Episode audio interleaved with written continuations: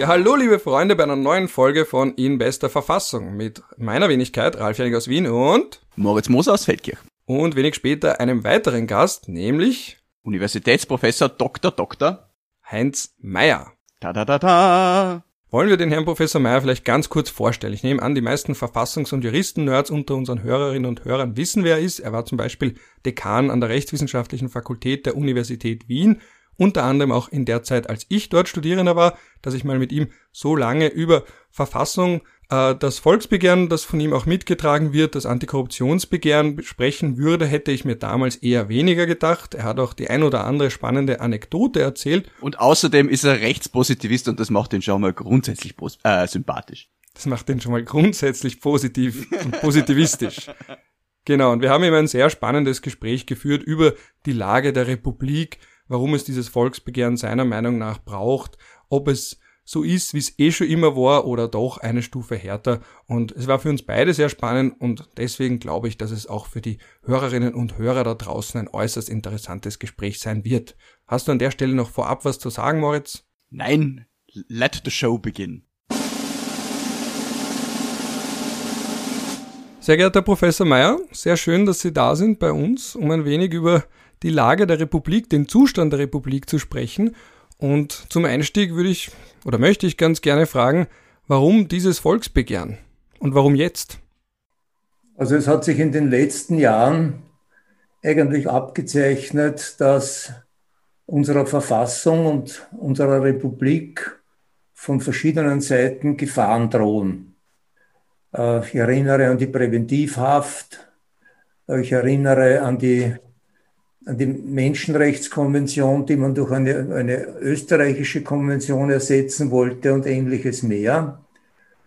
Und in all diesen Fragen waren sich FPÖ und ÖVP so ziemlich einig, auch in ihrer Kritik an der Europäischen Union.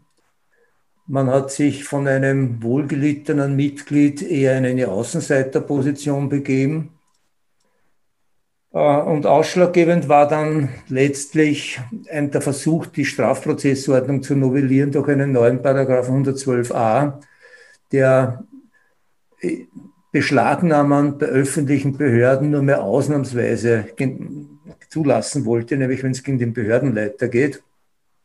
Nicht aber sonst, sonst hätte man auf Amtshilfe umschalten müssen. Und das wäre das Ende der Korruptionsbekämpfung im öffentlichen Bereich gewesen. Und ich habe mir gedacht, jetzt, äh, jetzt schlägt es wirklich zwölf. Äh, jetzt ist Schluss, jetzt muss man etwas tun. Und ich habe mich dann mit Martin Kreutner, mit dem ich seit langem gut bekannt und befreundet bin, äh, zu kurz geschlossen und er war derselben Meinung. Und wir haben dann begonnen, dieses Volksbegehren vorzubereiten. Ich tue mir persönlich immer sehr schwer, die aktuelle Lage einzuordnen, weil ich höre immer wieder, auch vor allem von politisch erfahreneren Menschen, den die Antwort oder die Einschätzung, naja, es war immer schon so und so ist Österreich halt. Und ich persönlich habe das Gefühl, es ist nicht immer so gewesen, aber vielleicht bin ich auch nicht aktiv genug Beobachter gewesen oder noch nicht lang genug Beobachter. Ist jetzt was anders als früher oder sind wir sensibler? Also ich kann mich nicht erinnern, dass ein Bundeskanzler dieser Republik massive Vorwürfe ohne eine Begründung anzugeben, gegen eine wichtige staatliche Institution gerichtet hat, die ihm unangenehm geworden ist. Was es natürlich immer gegeben hat, wenn die Staatsanwaltschaft gegen einen Politiker ermittelt hat, dann hat sich dieser zu Wort gemeldet und hat gesagt, das ist alles Unrecht und man wird sich herausstellen, dass das, äh, dass das keinen Sinn hat und dass das keinen Erfolg haben wird. Äh, es haben sich auch Parteifreunde von solchen Leuten dann immer wieder zu Wort gemeldet mit manchmal markigen Sprüchen, aber dass sich der Kanzler und äh, eine Ministerin ins Fernsehen stellen und behaupten, die WKSDA, die eine der wichtigsten österreichischen Staatsanwaltschaften ist, äh, habe schwere Fehler begangen, ohne einen einzigen solchen Fehler zu nennen und dass der Bundeskanzler schwadroniert von roten Netzwerken in der WKSDA, ohne irgendeinen Beleg liefern zu können, äh, das hat es nie gegeben. Also das, an das kann ich mich nicht erinnern. So, so dreist ist man eigentlich nicht vorgegangen. Was es immer gegeben hat, ein bisschen Korruption, gelogen ist immer worden, aber Lügen waren früher eher die Ausnahme in der Politik. Äh, manchmal häufiger, manchmal weniger häufig, aber jetzt scheint es ja so, äh, dass die Lüge der Normalfall geworden ist. Wir haben uns ein bisschen im Vorfeld auch angesehen, die Website, beziehungsweise natürlich ganz allgemein das Volksbegehren. Jetzt sind da eben diese fünf Themen Anstand und Integrität, Stärkung der Rechtsstaatlichkeit und damit des Wirtschaftsstandortes, Stärkung der Unabhängigkeit der Justiz sowie der anderen Ermittlungs- und Kontrollbehörden, moderne, umfassende Antikorruptions- und Transparenzgesetzgebung, Pressefreiheit, Medienförderung und Inseratenkorruption. Das ist ja schon mal sehr viel. Was mir da nur aufgefallen ist, ist, dass es dann trotzdem relativ abstrakt bleibt. Also könnte man vielleicht irgendwo das konkretisieren, jedwedes von diesen Themen, zum Beispiel Anstand und Integrität in der Politik, weil da wird ja wahrscheinlich, und wenn ich mich richtig erinnere, hat ja auch, haben ja Teile der ÖVP, ich glaube sogar der Herr Hanger gesagt, na, wir unterstützen das Volksbegehren auch, weil das ist ja was, da wird kein Politiker sagen, ich bin gegen Anstand und Integrität. Aber woran kann man das festmachen? Das ist, weil, wie gesagt, jeder ÖVP-Politiker, jeder Politiker von jeder Partei wird sagen, natürlich bin ich anständig und moralisch integer, aber wo, wo, was fordert man da? Was ist da genau, wo ist das Fleisch dran? Dass Politiker bei der Wahrheit bleiben und dass Politiker nicht ständig Unwahrheiten verbreiten, wie zum Beispiel, als man vor einigen Monaten hat man behauptet, wir hätten im Vorjahr 5000 unbegleitete Minderjährige aufgenommen. Das war falsch. Herausgestellt hat sich letztlich, es waren 180 und, und, und. Da gibt es viele Beispiele, die die einfach dreiste Lügen sind. Was, was mir, was, Entschuldigung, wenn ich Sie unterbreche, was mir dazu einfällt, ist, ähm, gerade im Journalismus merkt man auch, dass jetzt immer wieder mal so Presseaussendungen, Meldungen auch von Ministerien kommen, die sich hinterher wirklich als faktisch falsch herausstellen. Und wo man das Gefühl hat, das ist jetzt nicht irgendwie passiert, sondern das war Sinn und Zweck der ganzen Aktion. Und ich glaube schon, ich meine, bei aller Schönfärberei, die es immer schon gegeben hat, aber wirklich so gezielte Desinformation das hat es früher so nicht gegeben. Nein, äh, und vor allem hat es keine Regierungspartei gegeben, die staatliche Institutionen, die ja unangenehm werden oder geworden sind, äh, richtig delegitimiert oder es zumindest versucht. Das beginnt beim Parlament. Als Kurz das Misstrauensvotum bekommen hat, hat er im Anschluss daran gesagt, das Parlament hat abgestimmt, das Volk wird entscheiden. Das ist Sprache des Bürgerblocks am Ende der, der Ersten Republik und am, am Ende der Demokratie in der Ersten Republik. Äh, also das ist eine massive Attacke. Oder wenn zum Beispiel der Kanzler behauptet, es gebe rote Netzwerke in der, in der WKStA, dann bringt er sie in, an den Rand des Amtsmissbrauchs. Denn was heißt rote Netzwerke? Also die, die arbeiten für die Sozialdemokraten offenbar. Oder wollte er, wollte er äh, in die Gegend schicken. Äh, und ohne, ohne irgendeinen Beleg, da muss man wissen, die WKSDA wurde überwiegend unter ÖVP-Ministern äh, betrieben. Die gibt es seit 2009 und ich äh, glaube eigentlich nicht, dass die ÖVP-Minister dort rote Netzwerke etabliert haben. Ähm, weil wir gerade dabei sind, zum konkreten äh, ähm, aktuellen Thema noch eine Frage. Äh, es ist, hat ja jetzt die Justizministerin entschieden, diesen Ausnahmetatbestand da in der StPO zu verwenden und ähm, per Weisung ähm, einen Richter einzusetzen, der den Bundeskanzler befragt anstelle der WKStA. Was halten Sie von der Entscheidung? Naja, ich glaube, äh, da hat man wenig Spielraum gehabt, denn man kann nicht daran zweifeln, dass die Person des Tatverdächtigen in dem Fall ein hohes öffentliches Interesse genießt und dass auch das, was man ihm vorwirft, ein hohes öffentliches Interesse genießt. Und in diesem Fall ist vorgesehen, dass äh, gerichtliche Erhebungen zu beantragen sind von der WKStA. Dagegen spricht wieder, dass man das jetzt bis jetzt fast nie gemacht hat.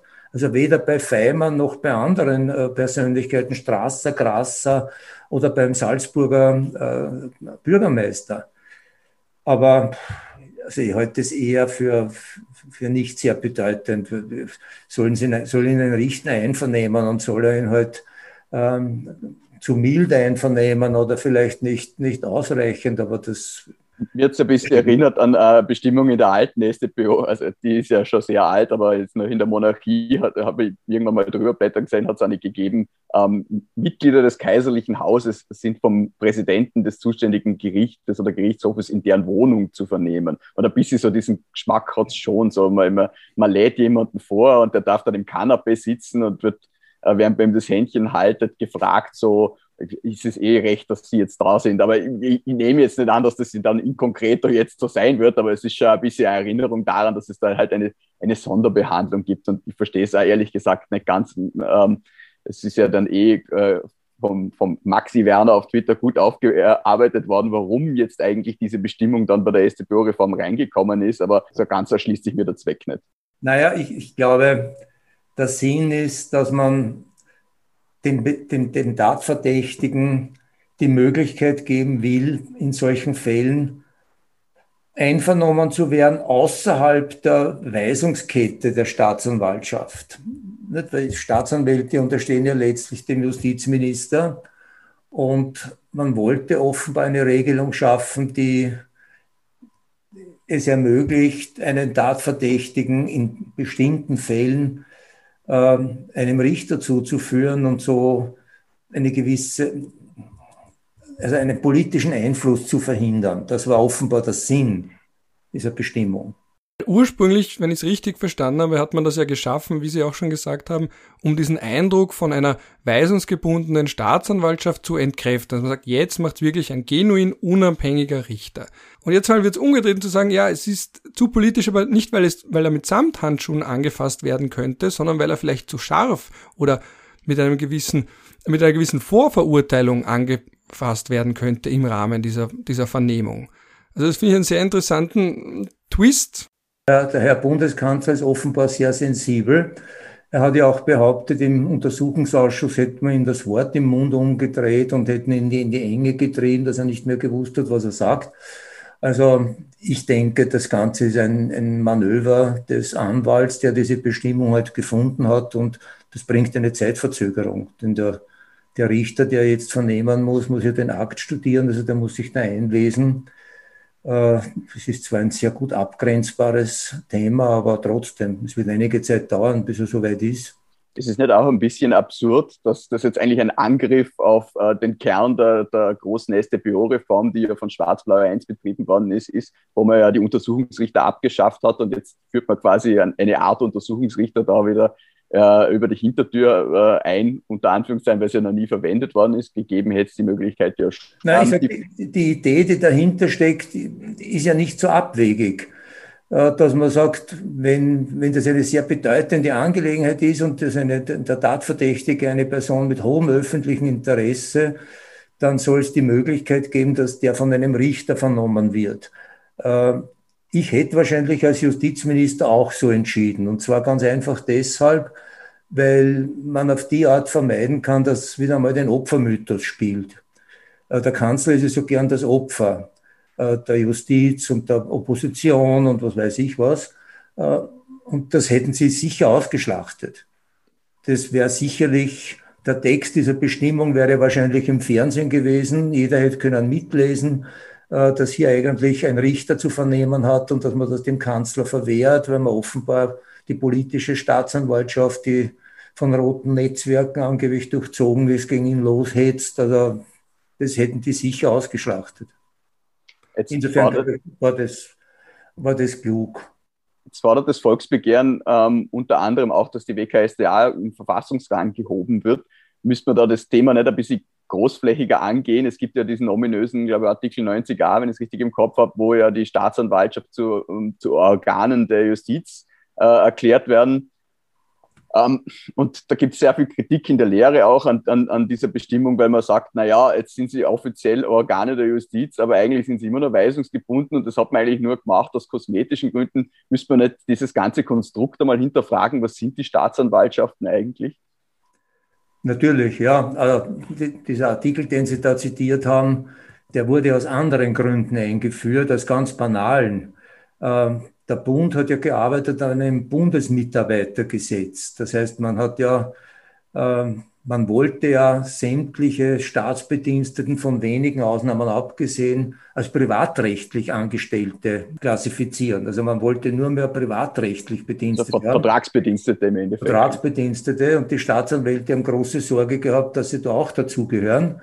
Und äh, dann hat man diese Bestimmung geschaffen auf Druck der Staatsanwaltschaften und der Justiz und die Staatsanwälte und ihr Dienstrecht sind jetzt im Richterdienstgesetz. Also die wurden ins Richterdienstgesetz übernommen und äh, die sind jetzt sozusagen der Gefahr ledig, dass sie da jetzt Vertragsbedienstete werden. Aber natürlich ist das ein Unsinn. Diese Bestimmung ist ein grober Unsinn.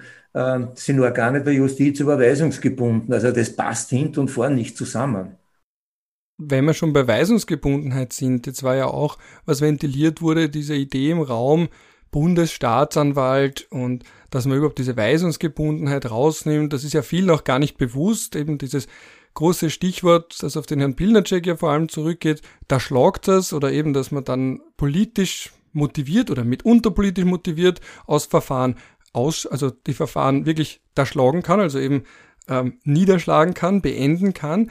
Und Jetzt ist meine Frage, ist das essentiell eigentlich da, jegliche Weisungsmöglichkeit rauszunehmen? Brauchen wir wirklich einen genuin unabhängigen Bundesstaatsanwalt beziehungsweise eine Behörde, die da ganz weisungsfrei operieren kann? Oder ist das eigentlich nur eine Frage, ich tendiere nämlich eher dazu, dass es eine Frage der politischen Kultur ist und die Weisungsgebundenheit gar nicht so entscheidend ist?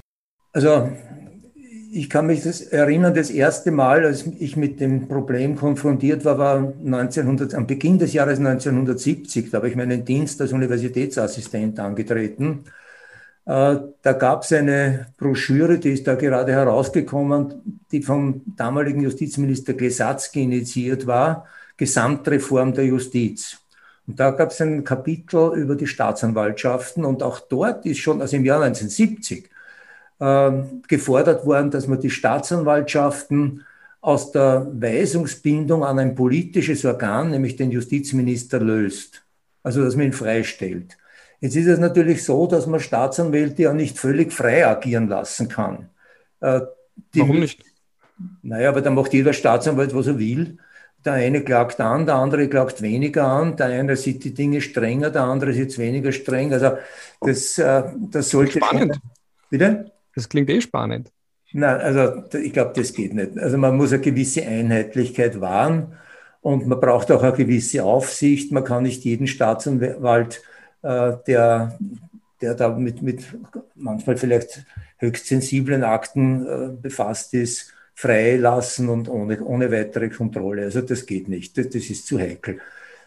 Aber äh, was sehr wohl gefordert werden muss, und das fordere ich seit vielen, vielen Jahren, um, um nicht zu sagen seit Jahrzehnten, äh, die Abschaffung eines politischen obersten Organs über die Staatsanwaltschaften. Das sollte jemand sein, der kein Politiker ist und der nicht jede Woche am Regierungstisch sitzt. Äh, der damalige Justizminister Klesatzky, der in der ÖVP Alleinregierung Justizminister war, war parteiunabhängig der hat tatsächlich nicht eingegriffen, als die Staatsanwaltschaften gegen ÖVP-Politiker ermittelt haben im Zuge des Autobahnskandals. Das werden Sie wahrscheinlich nicht mehr wissen. Aber im Zuge der Errichtung der Westautobahn gab es riesige Korruptionsvorwürfe und gab dann auch Strafverfahren, in die hohe Beamte und Politiker, vor allem von der ÖVP, verwickelt waren. Und ein damaliges Regierungsmitglied hat mal erzählt, äh, sie machen sich ja gar keine, keine Vorstellung, wie die, die ÖVP-Politiker gedopt haben über den von ihnen nominierten äh, Justizminister Glesatzky, der sich geweigert hat, da einzugreifen, der die Staatsanwälte äh, agieren hat lassen, so wie sie das äh, für richtig finden. Und da sind so Ausdrücke gefallen, habe ich recht lustig gefunden. Die stellen unsere Leute an die Wand und der schaut zu. Das haben sie vor dem Justizminister in der Regierungssitzung gesagt. Also die, die, waren, die waren fassungslos. Und das hat sich dann aber auch stark geändert, als dann äh, in der SPÖ-Alleinregierung äh, der SPÖ-Minister Broder war. Äh, da soll es ganz anders gewesen sein. Also der Walter Geier, der damals Staatsanwalt war, hat einmal in, in, in Altbach erzählt, er musste in einem äh, Fall, in dem ein hochrangiger Politiker, von dem ein hochrangiger Politiker betroffen war, in vier Jahren, ich glaube, 48 oder 49 Berichte schreiben. Also der ist aufgefordert worden, jeden Ermittlungsschritt zu melden. Und das heißt, er muss einen Bericht schreiben, dann ist der Vorgesetzte, dann geht es an die Oberstaatsanwaltschaft, dann geht es ins Ministerbüro. Und dort wissen sie einmal dann 20 Leute, was sie planen und was sie vorhaben. Also das Verfahren war auch fast, äh, fast nicht mehr zu führen. Das hat sich dann wieder geändert, als äh, Vorrecker gekommen ist, war parteiunabhängig, war ein hoher Justizbeamter, Sektionschef, der hat da für Ordnung gesorgt einigermaßen und für, für eine korrekte Anführung und dann Michalek 1990 äh, bis 2000 oder da hat es eigentlich dann eigentlich keine, äh, also keine Missstände gegeben, die irgendwie bekannt geworden wären. Könnte man nicht schon viel von dieser ganzen Problematik auffangen, wenn man diese ganze äh, Berichtspflicht im laufenden Verfahren abschafft oder auf ein, ein Mindestmaß reduziert und ähm, die Möglichkeit zur Weisung erst greifen lässt, wann die Ermittlungen an und für sich abgeschlossen sind? Na, ich glaube, ein, ein, ein, ein kluger Vorgesetzter braucht keine Weisungen. Also ein kluger Minister oder ein kluger äh, Vorgesetzter macht das anders. Ein Minister schickt einen Kabinettsmitarbeiter ans Telefon, der mit dem Staatsanwalt, der den Fall bearbeitet, telefoniert und sagt, Sie sind an diesem Fall, mit diesem Fall beschäftigt. Ich wollte nur sagen, der Herr Minister hat großes Interesse, dass da nichts passiert, dass da ja nichts schief geht. Ähm, vielleicht könnte man ab und zu telefonieren. Dann weiß der junge Staatsanwalt, und das sind ja meistens halt eher Jüngere, die da ganz unten sind, äh, was das heißt. Das heißt nämlich, dass er entweder äh, sehr aufpasst und im Zweifel nichts tut oder im Zweifel halt äh, sich zurückhält oder dass er riskiert, als ähm, unelastisch, hat einmal einer zu mir gesagt, heißt das bei uns. Unelastisch ist man dann, wenn man sagt, mir ist das ganz wurscht, was der Herr Minister will, ich mache das, was ich für richtig halte. Äh, und das nützt auch nichts, weil das, der muss erstens einmal mutig sein, weil seine ganze Karriere in Zukunft ja in der Justiz abhängt vom jeweiligen Justizminister. Und wer gegen einen SPÖ-Politiker und einem SPÖ-Minister äh, scharf ermittelt, der wird auch von einem ÖVP-Justizminister nicht sehr geschätzt, weil der weiß, der ist wirklich unabhängig, der pfeift sich nichts, der macht, was er will. Also das kann ja auch uns treffen. Der, der, wird, der wird nicht leicht Karriere machen. Und daher glaube ich, wenn man das ernst meint mit der Unabhängigkeit der Staatsanwaltschaft, dann kann man nicht die Weisung abschaffen, das ist viel zu wenig. Äh, man muss wirklich die Staatsanwaltschaften rausnehmen aus äh, dieser Organ Organisation des Justizministeriums und einer eigenen Spitze unterstellen, äh, wobei diese eigene Spitze ja verantwortlich ist für das, was passiert, nämlich vor dem Verfassungsgerichtshof. Die soll man vom Nationalrat, soll sie vom, beim Verfassungsgerichtshof angeklagt werden auf Amtsenthebung aus bestimmten Gründen. Also die Möglichkeit soll es schon geben. Aber der Bundesstaatsanwalt soll verantwortlich sein, aber niemandem gegenüber rechenschaftspflichtig oder gehorsamspflichtig. Weil Sie ansprechen, mutig sein. Also das ist ja jetzt auch ein Thema, wenn man jetzt kurz spekuliert, wer wird denn den Bundeskanzler befragen und dann heißt das, dass zum Beispiel jetzt anscheinend ein relativ junger Richter sein wird, nach allem, was man weiß, es wird da spekuliert. Das ist ja jetzt für mich, gerade beim Stichwort mutig sein, klingt das für mich, da kann sich ja jemand nachhaltig seine Karriere auch verbauen, wenn er zu scharf ist. Muss man diese Sorge haben oder ist das nur die Betrachtung für mich von außen, dass da jemand, weil das ist eine Bürde. Also ich persönlich, ja, irgendwie natürlich sehr spannend, gerade einen Kanzler in so einem brisanten Verfahren zu befragen, aber andererseits, wie Sie sagen, Karriere fördern kann das ja, das kann ja auch karrierehemmend sein. Also für einen Richter, von einem Richter erwarte ich mir, dass solche Überlegungen keine Rolle spielen. Denn äh, da gibt's äh, für seine Karriere gibt's äh, Vorschläge der Personalsenate, also richterlicher Gremien. Und äh, das ist, äh, der, der muss sich nicht fürchten. Im Gegenteil, der kann sich seinen Namen ruinieren, wenn er wirklich willfährig agiert, weil das wird, das wird von den Kollegen in der Richterschaft nicht gern gesehen dass äh, einer der ihren da politischen Einflüssen äh, folgt. Also das glaube ich im Gegenteil. Das, Da wäre er nicht gut beraten, wenn er das machen würde. In seiner Karriere als Richter würde ihm das wahrscheinlich schaden. Ähm, mir hat man mal erzählt, es gibt auch so informelle Netzwerke, die kann man ja jetzt nicht unbedingt äh, beseitigen, indem man nur die Weisungsspitze ändert. Also eine Geschichte hat mich mal sehr fasziniert, hat man mir gesagt, es gibt den sogenannten Landessicherheitsrat. Da sitzt ähm, der Sicherheitslandesrat drinnen, den es ja in einigen Bundesländern gibt, obwohl die Länder da eigentlich keine Kompetenz haben. Dann sitzt der Landespolizeidirektor drinnen, dann äh, der Gerichtspräsident äh, und der leitende Staatsanwalt und ähm, noch ein paar honorige Personen aus dem Sicherheitsbereich. Und wenn es da irgendwelche Ermittlungen gegen äh, Bürgermeister oder andere lokale Persönlichkeiten gibt, dann wird das da thematisiert und dann macht man sich das aus, wie das ausgeht. Und solche Sachen beseitigt man jetzt durch ein Ende der Weisungsspitze auch nicht unbedingt. Naja, da wäre ich nicht so sicher. Ähm, aber natürlich, Staatsanwälte wären auch dann, wenn sie, wenn sie einem Bundesstaatsanwalt unterstehen, äh, werden vielleicht bei Rotary sein oder bei Lions sein oder werden bei irgendeinem Fußballclub sein oder werden FC-Staatsanwälte gegen FC-Kriminalbeamte spielen. Also das, das wird es natürlich geben. In einem kleinen Land wie Österreich ist es fast unabdingbar, dass man sich über den Weg läuft. Vielleicht in Wien am wenigsten, aber in Bundesländern ist es sicher, was macht denn ein Richter in, in, in Leoben oder in, in, in, äh, in Linz oder in Graz?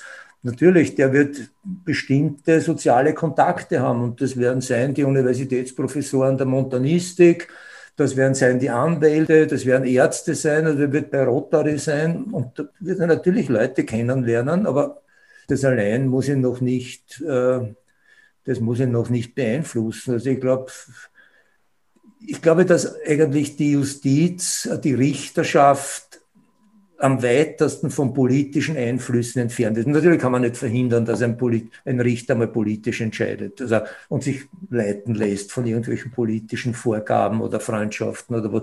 Aber ich halte das eher für, für nicht, äh, nicht wahrscheinlich, weil der kriegt dann einen entsprechenden Ruf äh, in der Kollegenschaft und die Richterschaft gutiert das nicht. Also die, die, kennt man ja dann. Nicht? Das sind, ist vielleicht beim Bezirksgericht und beim Landesgericht. Äh, dann hat er Kollegen, die das überhaupt nicht gutieren, die erzählen das Leuten vom Oberlandesgericht. Also der kriegt dann schon einen Ruf und wenn dann Entscheidungen kommen, die hm, wenig brillant sind, sondern eher so hingebogen wirken, das, da halte ich die Wahrscheinlichkeit eher für gering. Also ich würde mich eher wohlfühlen im Bereich der Justiz als, äh, als in der Verwaltung. Ähm, wenn wir einen unabhängigen Bundesstaatsanwalt haben, braucht man dann noch die WKSDA überhaupt? Und vor allem braucht man dann die WKSDA noch im Verfassungsrein?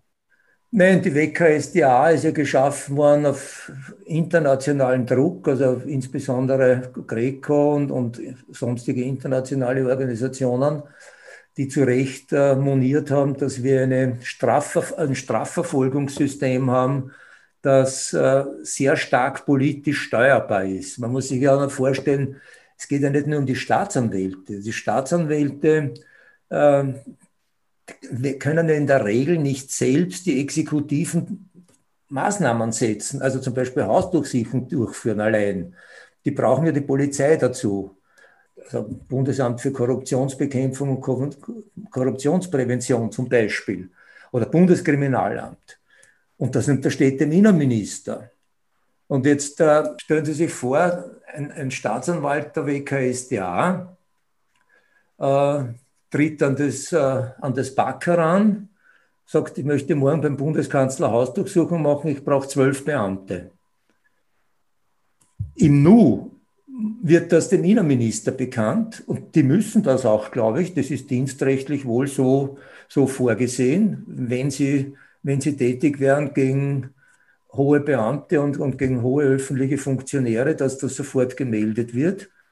Naja, und dann weiß es der Innenminister, dann weiß es sein Kabinett und dann kann man sich vorstellen, wie schlagkräftig so eine Hausdurchsuchung ausfallen wird nächsten Tag. Dann ist die Frau plötzlich mit dem Laptop spazieren gegangen. Genau, ja. Also die haben auch, wir haben auch gefordert die Einrichtung einer sogenannten Justizpolizei. Das heißt eines jetzt einmal für die WKSDA, weil die war ja, das ist ja, für mich war das immer eine Übergangslösung, bis es einen unabhängigen Bundesstaatsanwalt gibt. Äh, ich glaube, das ist notwendig, dass man auch die entsprechenden Exekutivbefugnisse nur der WKSDA unterstellt oder nur den Staatsanwälten unterstellt, noch besser. Das ist natürlich extrem schwierig, weil die brauchen natürlich eine, eine Ausstattung, die, die sehr groß ist. Ähm, das lässt sich ja nicht machen mit, mit ein paar Computern, sondern die müssen ja kriminalistische Möglichkeiten haben.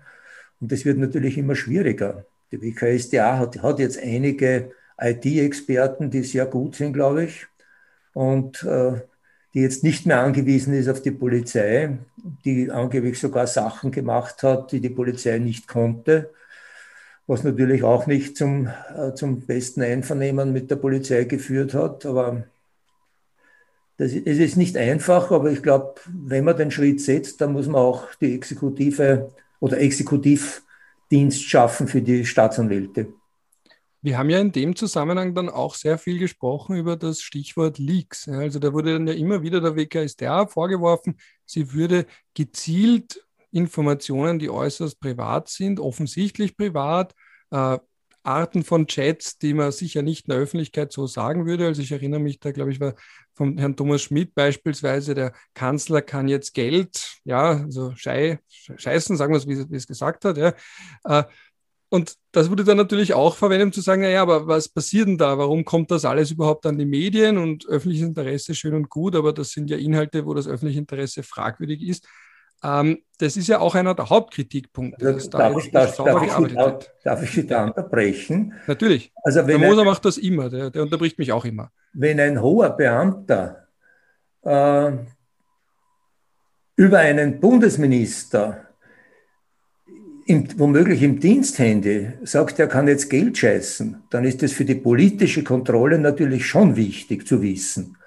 Denn der Untersuchungsausschuss ist ja kein, kein Strafgericht, das ist ein, ein politisches Kontrollorgan. Das heißt, er untersucht, äh, wie ist das politische Verhalten unserer Regierung und der Mitarbeiter dieser, dieser Personen.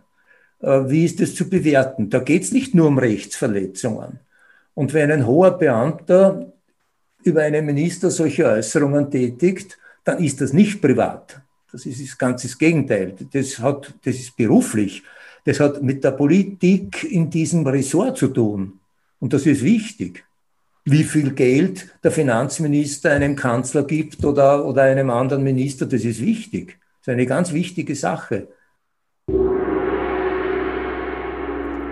Jetzt aber eine ganz kurze Werbeeinschaltung, denn dieser Podcast ist zur Gänze unabhängig von Politik und Regierungsinseraten. Moritz, reden wir kurz über Versicherungen. In den letzten Tagen war ja durchaus die ein oder andere Meldung in den Medien von Unwetterschäden und dergleichen. Und das ist der Punkt, wo ich da ein bisschen über die Clark Versicherungs-App sprechen möchte. Und ich frage dich mal, wann hast denn du das letzte Mal eine Versicherung in Anspruch genommen? Vor ein paar Monaten, als ich das Auto meiner Schwiegermutter geschrottet habe, äh, yes, mit, einem, mit einem 10.000 Euro eigentlich fast total Schaden, aber äh, da sie äh, Vollkasko versichert war, äh, war es Gott sei Dank abgedeckt, aber es war anstrengend. Boah, damit habe ich jetzt nicht gerechnet. Ähm, ich hoffe, es hat sich nicht negativ auf deine Ehe ausgewirkt. Na, Gott sei Dank nicht. Meine Schwiegermutter war auch sehr entspannt und großzügig. Ich weiß nicht, ob ich so entspannt gewesen wäre, wenn äh, mein Schwiegersohn mein Auto geschrottet hätte, aber äh, ich, ich, war doch sehr dankbar, dass sie das mit einer äh, dem Schaden nicht entsprechenden Gelassenheit genommen hat. Ja, da muss ich denken an El Bandi, der immer die Boyfriends von seiner Tochter rausbefördert hat, noch einmal sie gegen den Türstock gehaut hat und dann aus der Wohnung raus. Das waren diese wenigen Momente, wo er auch mal cool war. Aber bevor wir vom Thema zu weit abweichen, warum wir über Versicherungen sprechen, ist, weil die heutige Folge von der Clark App unterstützt wird. Die Clark App, das ist genau das Mittel, um diese Versicherungsverwirrung, die oft vorherrscht, zu beenden. Das heißt, du hast alle Versicherungen, die du hast, sei es Auto, sei es Haushalt, sei es für irgendetwas anderes, Rechtsschutz, vielleicht auch nicht ganz uninteressant, auf einer App. Du kannst Versicherungen hochladen und du brauchst dann keinen Papierkram und vor allem empfiehlt sie dir günstigere Versicherungen, weil man kennt das ja, man ist dann einmal vielleicht bei einem Versicherungsmakler gewesen, vor 10, 15, 20 oder wie vielen Jahren auch immer und denkt sich, ja, ich lasse das jetzt so laufen. Aber die Versicherungs-App gibt dir regelmäßig neue, bessere Angebote von über 160 Versicherern und sie empfehlen dir auf dich maßgeschneiderte Versicherungs- Vorschläge und vor allem kann ja auch sein, dass deine Lebenssituation sich ändert und damit auch das für dich beste Versicherungspaket. Manche ja, heiraten, manche bekommen Kinder, manche verschrotten anscheinend das Auto ihrer Schwiegermutter. Ja, zum Beispiel als ich umgezogen bin, bin ich draufgekommen, dass man, wenn man umzieht, muss man die Haushaltsversicherung irgendwie umändern, bevor man sich, glaube ich, meldet oder so. Das war mir irgendwie überhaupt nicht bewusst und wenn du das nicht machst, dann musst, dann musst du weiter die alte Haushaltsversicherung zahlen und eigentlich noch eine neue abschließen. Also da kann so eine App schon ganz praktisch sein. Meine Frau hat einmal von mir ähm, so Versicherungsbriefe, kennst du die? Wenn man Versicherung hat, kriegt man immer so dicke Konvolute einmal im Jahr und da steht dann drinnen, ja, was die Leistungen sind und wie sie es halt erhöht haben und was auch immer. Was war meine Leistung? Ja, eh, aber ich schau da nie eine und meine Frau hat dann mal irgendwie vier alte, vier Jahre alte, ungeöffnete Briefe gefunden und so und da kann natürlich so eine App schon ganz praktisch sein, um sowas zu verhindern.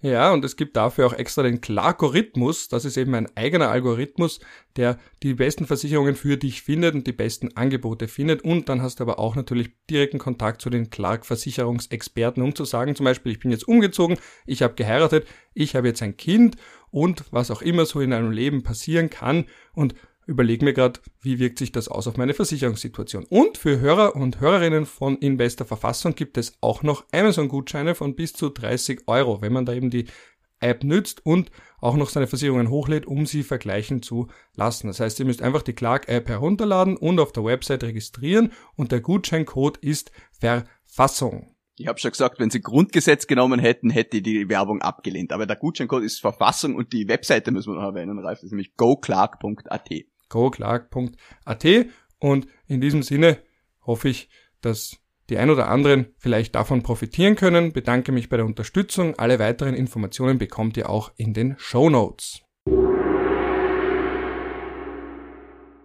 Wenn wir schon beim Herrn Schmid sind, dann würde ich gerne auf einen anderen Punkt des Volksbegehrens eingehen, nämlich äh, die unabhängigen Ausschreibungen und Besetzungen, die ja auch darin gefordert werden. Das ist ja äh, schon fast mirakulös, wenn man dann Ausschreibungen vergleicht für einen und denselben Posten, die ein paar Jahre auseinander liegen und plötzlich ist, sind ganz andere Dinge gefragt. Ähm, wie, wie könnte man denn so eine Objektivierung überhaupt äh, durchführen? Schon alleine was die Ausschreibungskriterien betrifft. Weil auch wenn, wenn ich jetzt sage, es gibt eine unabhängige Kommission, die wirklich unabhängig gestaltet, kann ich ja schon bei der Ausschreibung selber Sachen tricksen, dass es halt der wird, den ich haben will. Weil dann, dann schreibe ich halt eine so helle Kenntnisse von Vorteil und dann wird das plötzlich. Also ich kann mich erinnern an einen Ausspruch eines hohen Beamten, den ich einmal gefragt habe, schon lange her. Äh, da war irgendein, irgendeine wichtige Funktion auszuschreiben und wir haben so gesprochen und äh, der hat gesagt, naja, jetzt müssen wir, jetzt müssen wir diese Funktion ausschreiben. Und ich habe gesagt, ist die noch nicht ausgeschrieben? Wann wird denn die ausgeschrieben? Ich bis wir wissen, wenn wir wollen. das hat es natürlich immer gegeben. Äh, ich halte es aber trotzdem für wichtig, denn immerhin, also wenn, wenn eine Ausschreibung erfolgt und da bewerben sich Leute, die, die fähig sind und das Ganze liegt dann einmal vielleicht in einem Untersuchungsausschuss und der sagt, warum sind denn die nicht berücksichtigt worden? Warum ist denn der berücksichtigt worden? Und warum wurde denn bei der Ausschreibung Suaele zum Beispiel verlangt?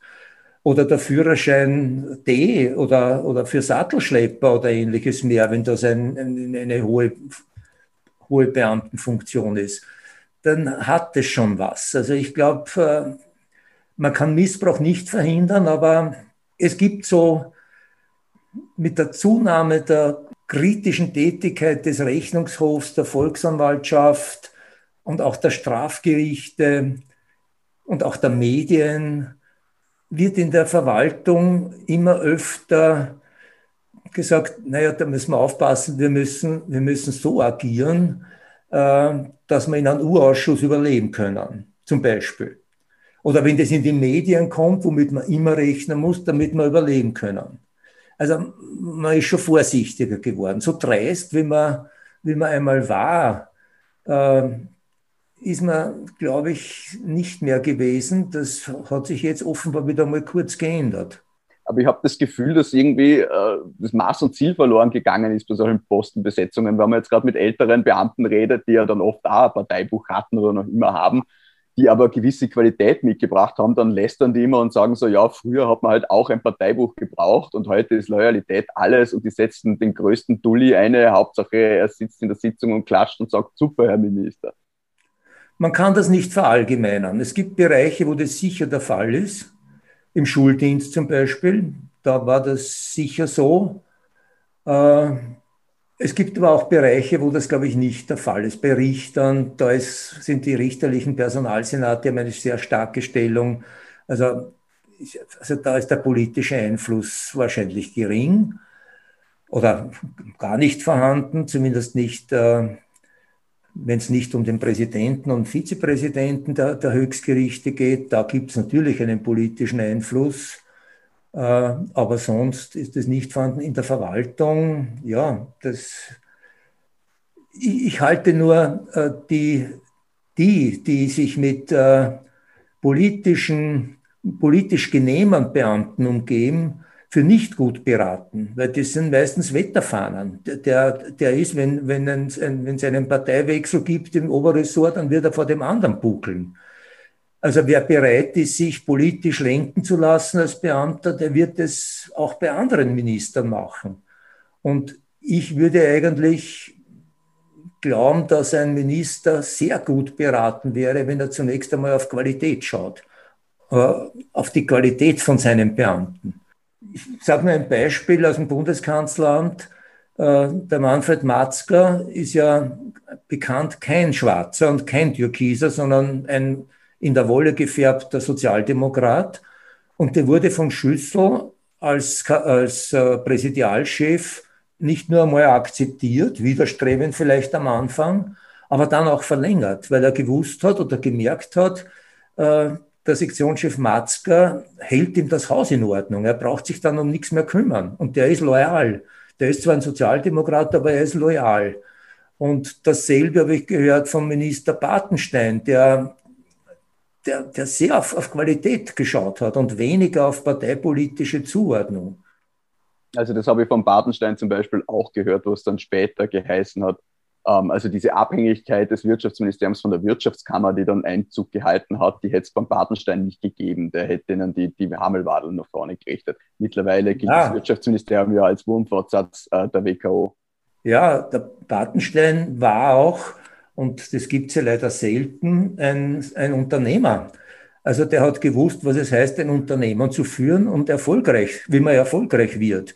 Und der hat natürlich gewusst, äh, dass ein Minister, der von zwar von loyalen und, braven Parteigenossen umgeben ist, die aber, aber schwach sind und, und äh, fachlich unqualifiziert sind, dass er da keine Freude haben wird auf Dauer. Das hat er gewusst.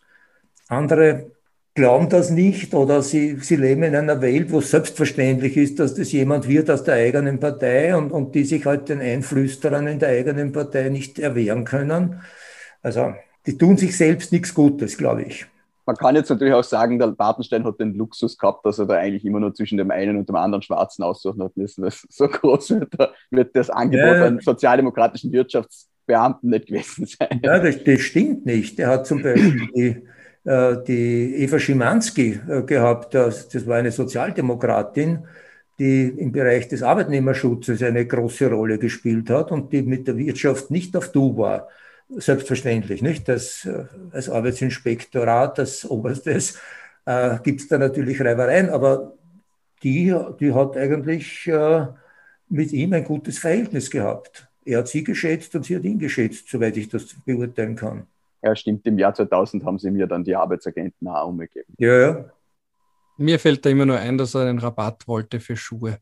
Das es sind immer diese Dinge, die hängen bleiben. Ja, es bleibt dann immer sowas. Ja, ja er war, ich glaube, er war schon ein eitler, ein eitler Mensch, wenn man es so, so, äh, äh, so ausdrücken will, aber das heißt trotzdem nicht, dass er immer der Trottel ist und man, man ist immer so gewillt, das immer gleichzusetzen. Aber der Patenstein war, glaube ich, kein schlechter Minister. Naja, schon, ja, bitte. Was, was ich ja äh, ein blitzgescheiter, war ein Chemiker. Äh, Juristen hat er nicht geliebt, ähm, obwohl seine, seine Frau und, und auch einige seiner Kinder Juristen sind, aber hat auch einmal gesagt, ich hasse Juristen. Aber das hat mich wieder sehr für ihn eingenommen, weil er das so ehrlich gesagt hat und ich habe ihn verstanden.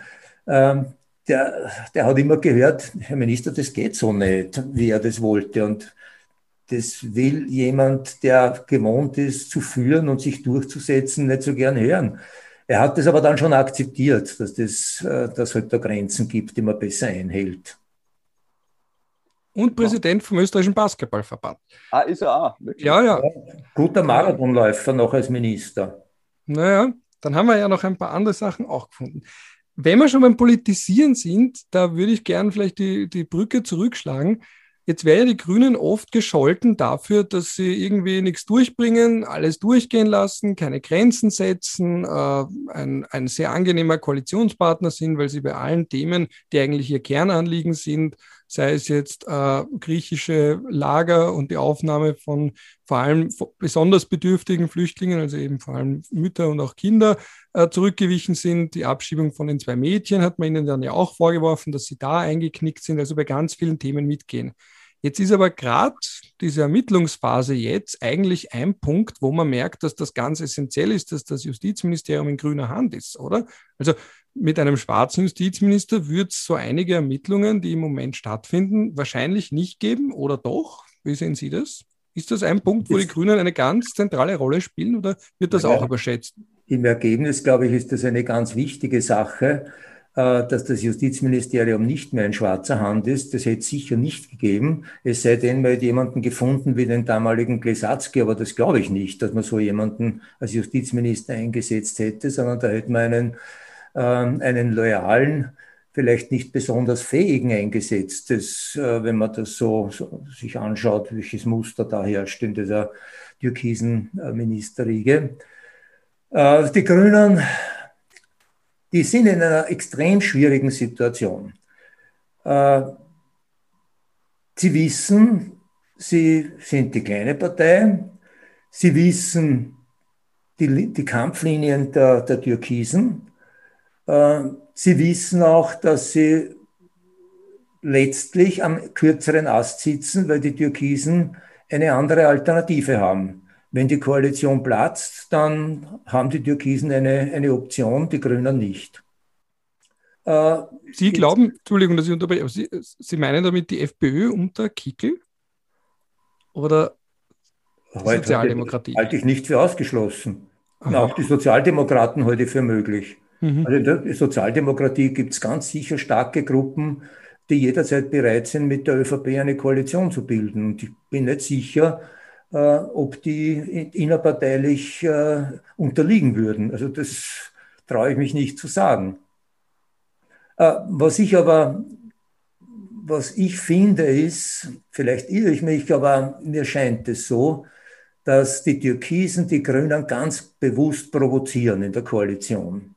Das hatte schon begonnen bei den Koalitionsverhandlungen, wo sich der Kanzler ja jeden Tag in die Zeit im Bild gestellt hat, fast, und gesagt hat, mit den Blauen wäre es ja viel schneller gegangen, oder sind wir uns an den meisten Punkten einig, aber das geht halt nicht. Und mit den Grünen ist es halt so schwierig. Lieber wären wir eh eine Koalition mit den Blauen, aber die, das geht halt jetzt nicht. Bitte, wer macht denn das? bevor es zu einer Regierungsbildung kommt, dass man sagt, der Partner ist eigentlich mein und die zweitliebste Wahl. Ich hätte lieber die anderen, aber es geht halt jetzt nicht. Ähm, das Abschieben dieser georgischen Mädchen, das war provokant. Das war einfach provokant. Da hat man ja gewusst, was da passieren wird. Also, dass das eine Öffentlichkeitswirkung bekommt, wenn die Kinder aus der Schule geholt werden und so weiter. Und dass man gerade die abschiebt, äh, aus der Schule reißt, und in der Nacht dann mit Bewachung von Polizeihunden zum Flughafen führt. Also ich halte das für eine, für eine blanke Provokation. Und das macht die türkise Partei, vor allem also der Kanzler, ja regelmäßig. Das ist so der Steinzeitsager zum Beispiel. Das ist ja nicht nur fachlich völlig daneben, sondern das ist ein Signal, die Grünen das sind halt die Latzhosenträger, die gehen halt mit Sandalen durch die Gegend und die glauben, alle müssen so glücklich werden wie sie. Äh, essen nur, nur Feldfrüchte und, und Obst. Nicht? Und von dem ernähren sie sich. Aber ich habe ein bisschen den Eindruck gehabt, dass gerade in dem Punkt die Grünen zum ersten Mal wieder so das Momentum hatten, weil nämlich sie beschlossen haben, dass jetzt diese ganzen Asfinag-Projekte da mal auf Eis gelegt werden. Und da haben sie der ÖVP, glaube ich, ein bisschen das, das eigene Futter vorgeworfen. Und das war natürlich eine Reaktion darauf. Äh, ja, das ist schon möglich, dass das von den Grünen auch eine kleine Provokation war. Aber da hätte man können als Kanzler intelligenter und auch nobler reagieren. Äh, wer kann denn dagegen sein, dass Projekte, die vor 20 oder 30 Jahren zum Teil zumindest äh, geplant waren, dass man schaut, ob die noch passen, so wie sie geplant waren? Oder dass man Projekte, die noch gar nicht im Behördenverfahren äh, oder nur, nur ganz kurz im Behördenverfahren waren, dass man sich die noch einmal anschaut.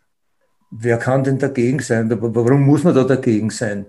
Man kann ja sagen, man hofft, es geht schnell und man hofft, man wird eingebunden und da werden Experten beigezogen und so weiter. Aber warum muss man denn da mit der Steinzeitkeule wacheln? Das ist ja ein Zeichen, dass man keinen Respekt hat vor dem Koalitionspartner ich glaube, mit der Noblesse des Bundeskanzlers ist es sowieso endgültig vorbei, nachdem er ja äh, in Vorarlberg war und gesagt hat, äh, oder die, die äh, Justiz mit den Kinderschänder-Skandalen in der Kirche verglichen hat. Ich habe das gesehen. Soll, was soll man dazu noch sagen? Ja, ich habe das gesehen und ich habe mich gefragt, was ist das für ein Journalist, der den da reden lässt? Ohne Zwischenfrage, der Kanzler redet lang, gibt eine lange Antwort, kommt zur katholischen Kirche und zum Missbrauch. Also, das ist ja, der breitet ihm den roten Deckel. Aber das sind die Situationen, in denen Politiker sich dann oft verhaspeln, wenn die Journalisten sich reden lassen. Weil ich weiß nicht, ob der Herr Bundeskanzler zum Missbrauch in der Kirche und Justizvergleich gekommen wäre, wann äh, der Journalist ihn an der kürzeren Leine gehalten hätte. Also insofern hat, ist er über die eigenen Füße gestolpert bis zu einem gewissen Grad. Naja, aber als Bundeskanzler muss ich ja wissen, wo die Grenzen sind. Meine, der kann ja nicht irgendwas daher schwadronieren. Also das, äh, und die WKS, ja, außerdem war ja das schon wieder mal ein, ein, ein Stilbruch.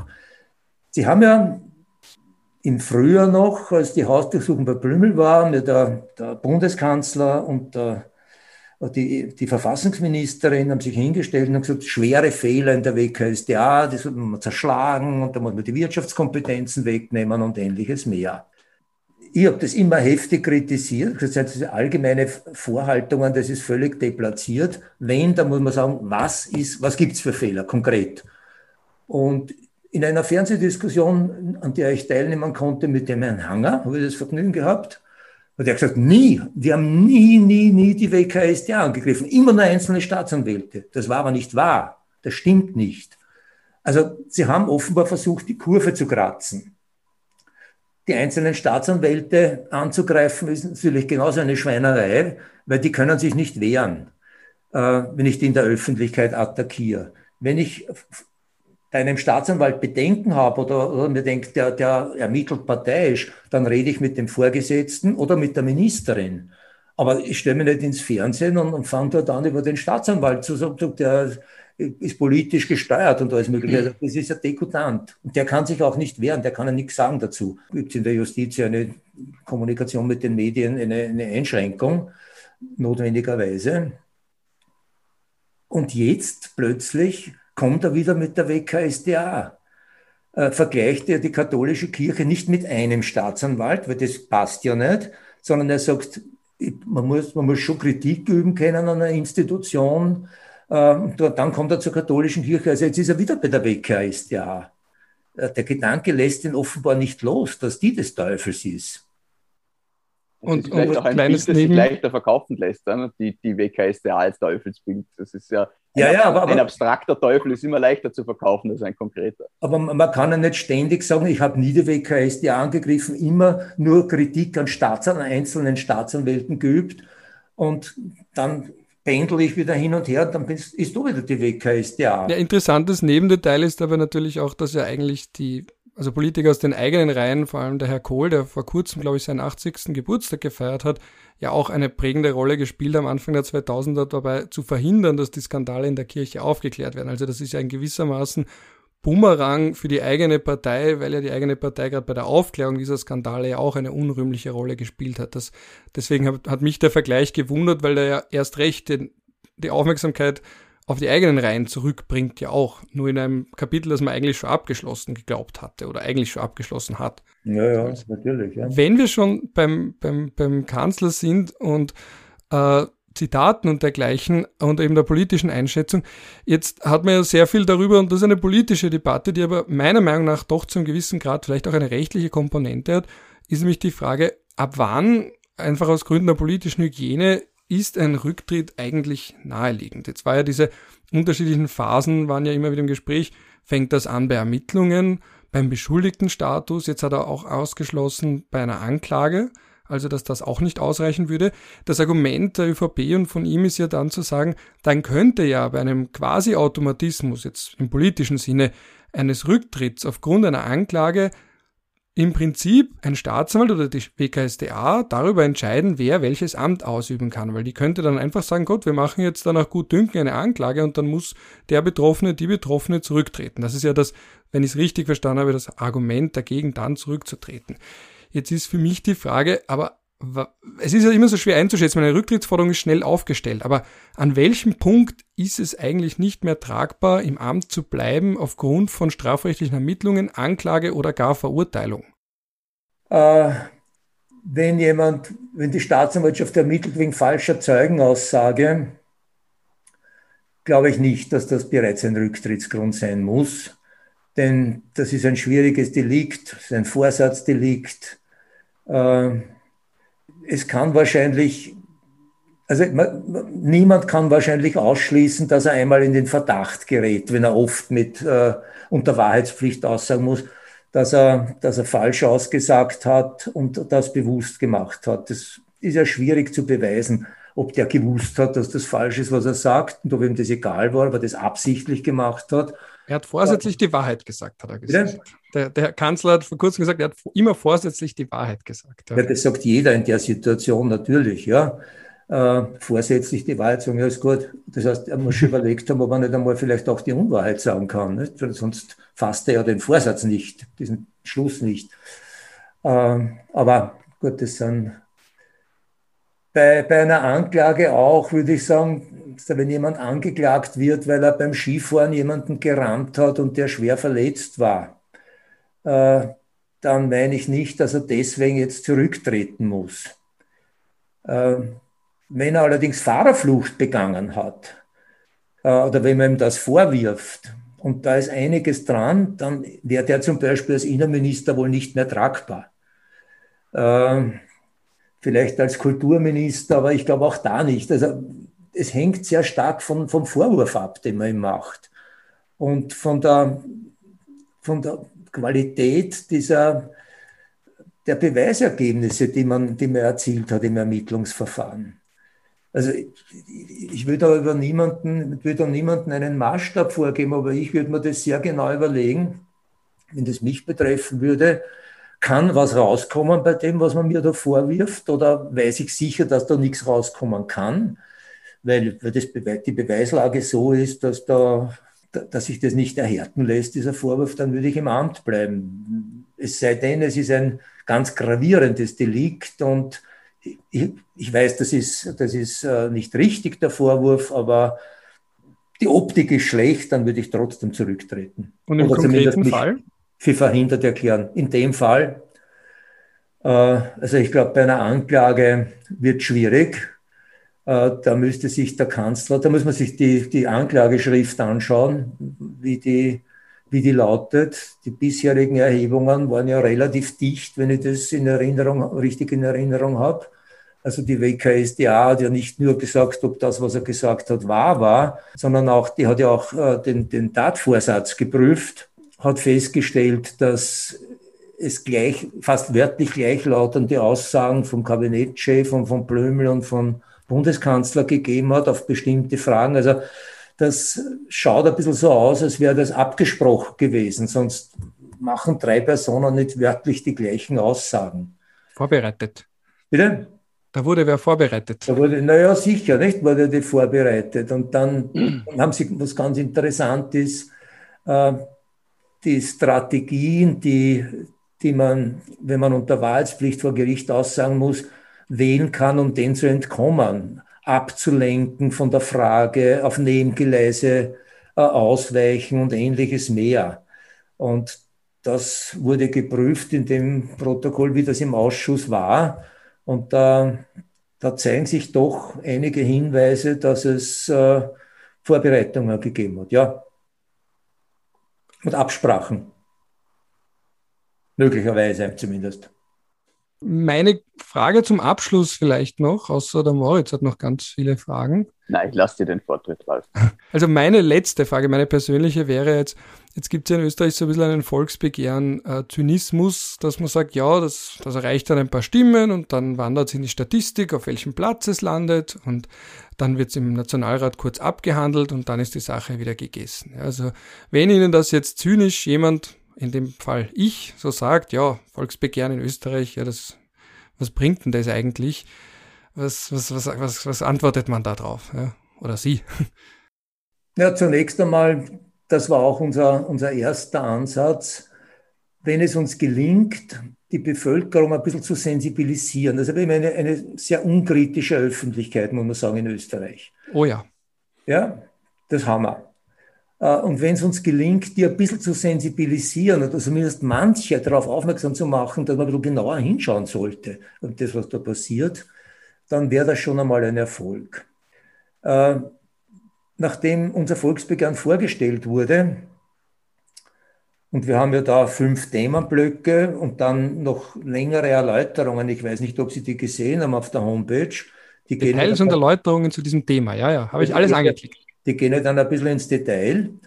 Äh, als die vorgestellt wurden bei einer Pressekonferenz, hat der Kanzler noch am selben Tag gesagt, dass er da viel Unterstützenswertes drinnen ist und äh, dass er das gut findet.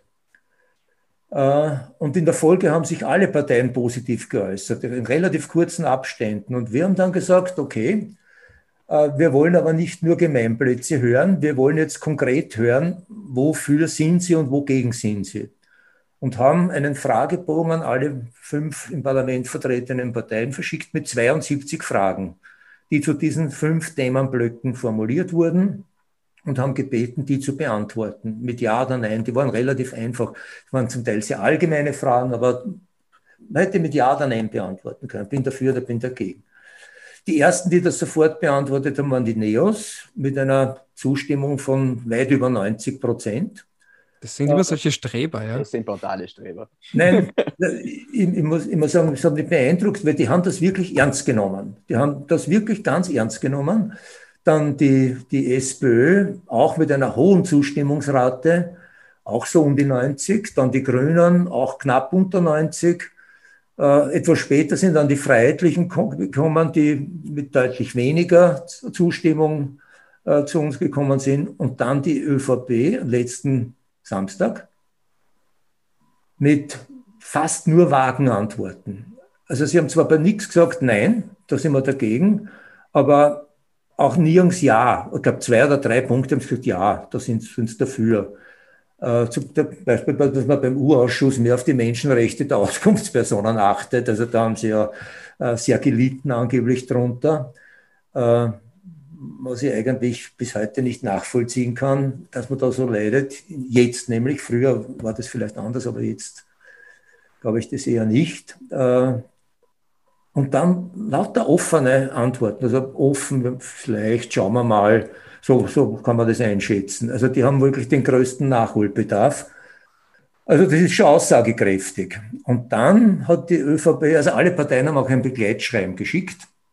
Die ÖVP hat dieses Begleitschreiben begonnen. Äh, wie Sie wissen, haben unsere demokratisch gewählten Abgeordneten ein freies Mandat und die entscheiden im Parlament das, was sie für richtig halten.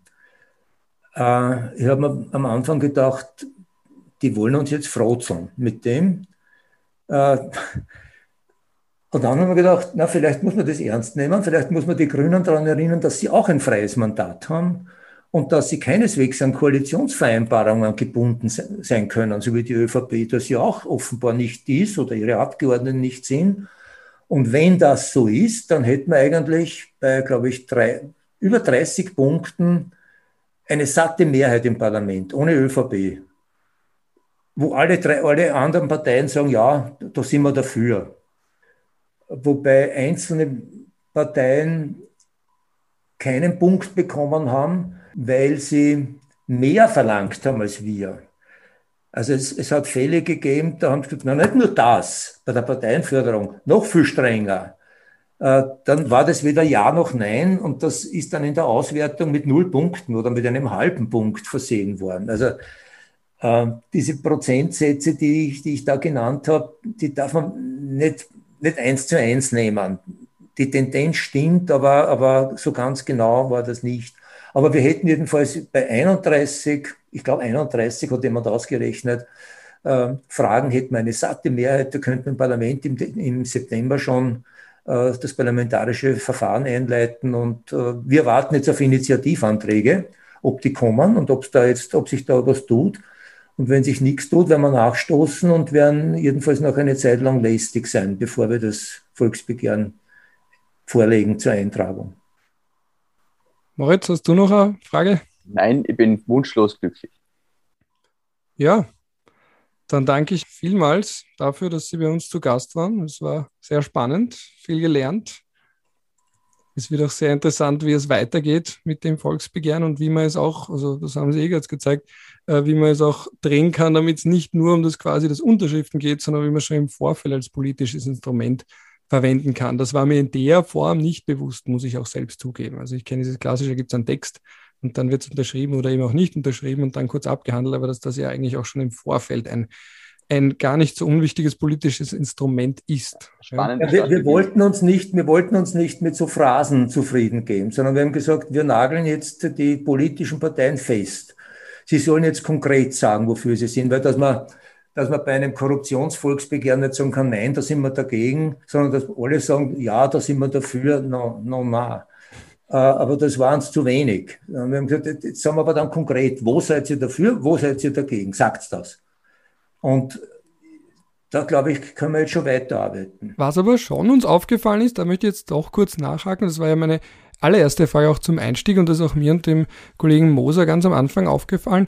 Also einen konkreten Gesetzesvorschlag zum Beispiel haben wir auf der Homepage nicht gefunden, sondern wirklich mal was Ausformuliertes schon. Das ist Absicht? Das muss man auch nicht. Äh, das ist nicht, nicht mehr gefordert. Das war bis äh, Ende der 80er Jahre war das gefordert, dass ein Gesetzesvorschlag vorgelegt werden muss. Das ist nicht mehr der Fall. Und das wäre auch schwer gewesen. Wir hätten müssen ein Gesetzbuch vorlegen für unsere Forderungen weil die doch sehr umfangreich sind. Das beginnt, wie gesagt, bei der Unabhängigkeit der Justiz, bei der Sicherung des Wirtschaftsstandortes, äh, geht dann Inseratenkorruption und, und so weiter. Also das, das wäre, wäre viel gewesen. Wir verlangen viele Reformen, ja, ganz richtig. Aber sozusagen für, für mich im, im Zentrum steht für mich die Inseratenkorruption und die Unabhängigkeit der der Strafjustiz und der gesamten Strafverfolgungsbehörden und auch der unabhängigen Behörden, Bundeswettbewerbsbehörde, FMA und so weiter. Das heißt, man kann davon ausgehen, dass Sie auch dem Thema treu bleiben. Aber wird man Sie jemals im Nationalrat sehen, auf einer Liste? Mich? Ja. Na, ganz sicher nicht. Nein. Nein, nein.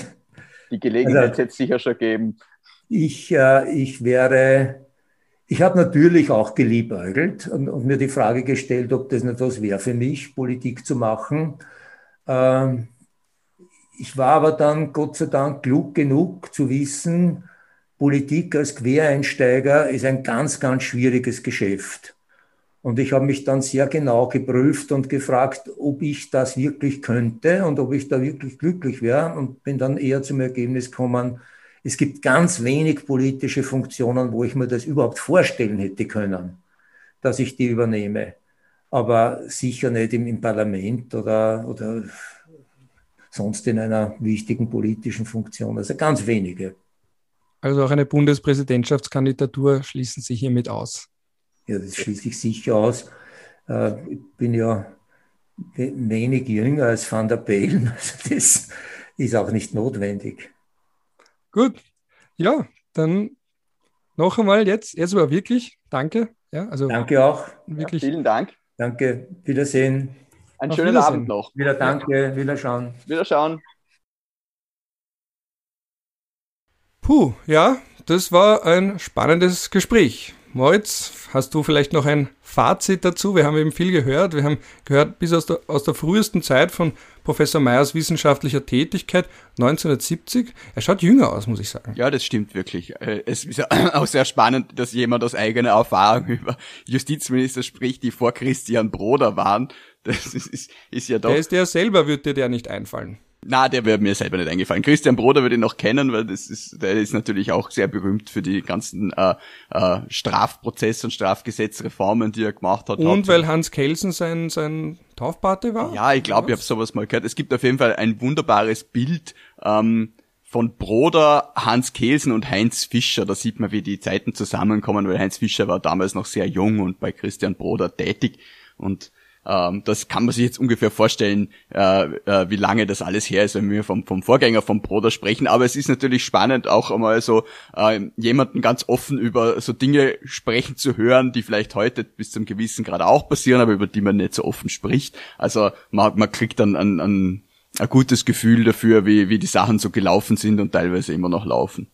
Ich halte es ja auch für sehr wichtig, dass man über vergangene Justiz-, Korruptions- und andere Skandale offen spricht, weil ich glaube, das kann sich auswirken auf Akteure, die jetzt gerade politisch handeln, weil das ihnen zeigt, okay, wenn ich jetzt einen Blödsinn mache, dann kann das sein, dass die Geschichte sich anders an mich erinnert, als ich in Erinnerung behalten werden möchte. Das ist so meine einmal mehr naive Hoffnung in dem Zusammenhang, dass man sich denkt, okay, wenn ich da jetzt mir zu viel zu Schulden kommen lasse, dann wird man in 20 Jahren, anstatt zu sagen, das war ein großer Staatsmann, sagen, ja, was die damals Draht haben und dann bleibt eben sowas wie in Erinnerung, wie wir auch im Gespräch kurz angemerkt haben, dass einer im Chat, ein, ein getreuer oder eine nahestehende politische Person wie Thomas Schmidt dann geschrieben hat, der Kanzler oder beziehungsweise damals der Außenminister, also Kurz kann jetzt Geld scheißen. Und das ist natürlich etwas, wie man eigentlich nicht erinnert werden möchte, wenn man eingehen will in die, kann man sagen, in die Annalen der großen Staatsmänner. Steht das eigentlich schon in seinem Wikipedia-Artikel?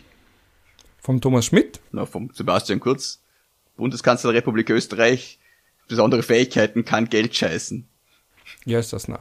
Ja, da müsste man mal schauen, ob, ob, Wikipedia das überhaupt zulassen würde. Ich kann mir vorstellen, dass der Wikipedia-Artikel vom österreichischen Bundeskanzler ein äußerst umkämpftes Schlachtfeld ist. Da, da müsste man den, den Thomas Herrn, Planinger fragen. Den müssten wir vielleicht auch mal einladen.